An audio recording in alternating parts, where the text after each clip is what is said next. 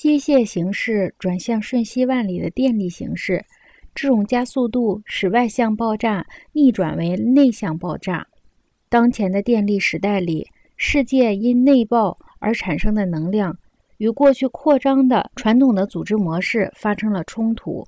直到不久前，我们的制度和安排，包括社会的、政治的、经济的制度和安排，都只有一个单向的模式。直到今天。我们仍然觉得这一模式是爆炸性的或扩张性的，虽然这一模式不再通行，我们依然在说人口爆炸和知识爆炸。事实上，造成我们对人口担心的，并不应该是世界人口的增加，而更确切地说，引起我们焦虑的倒是这样的拥挤。电力媒介使人们的生活彼此纠缠，造成了极端的拥挤。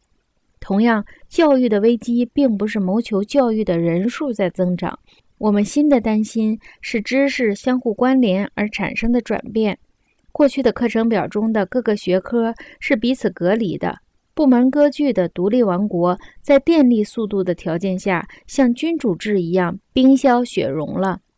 沉迷于老式的机械的由中心向边缘扩张的单向模式，再也不适合我们当今的世界。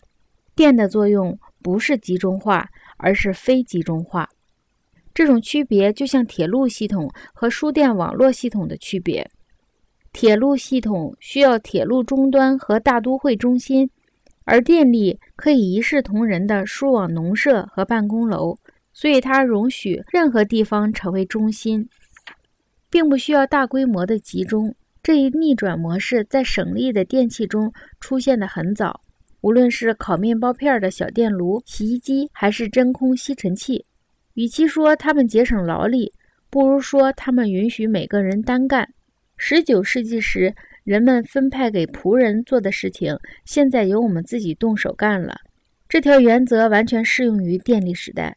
在政治方面，它容许卡斯特罗作为独立的核心或中心而存在；它也可能容忍魁北克省脱离加拿大联邦。这种情况在铁路王国时代完全是无法想象的。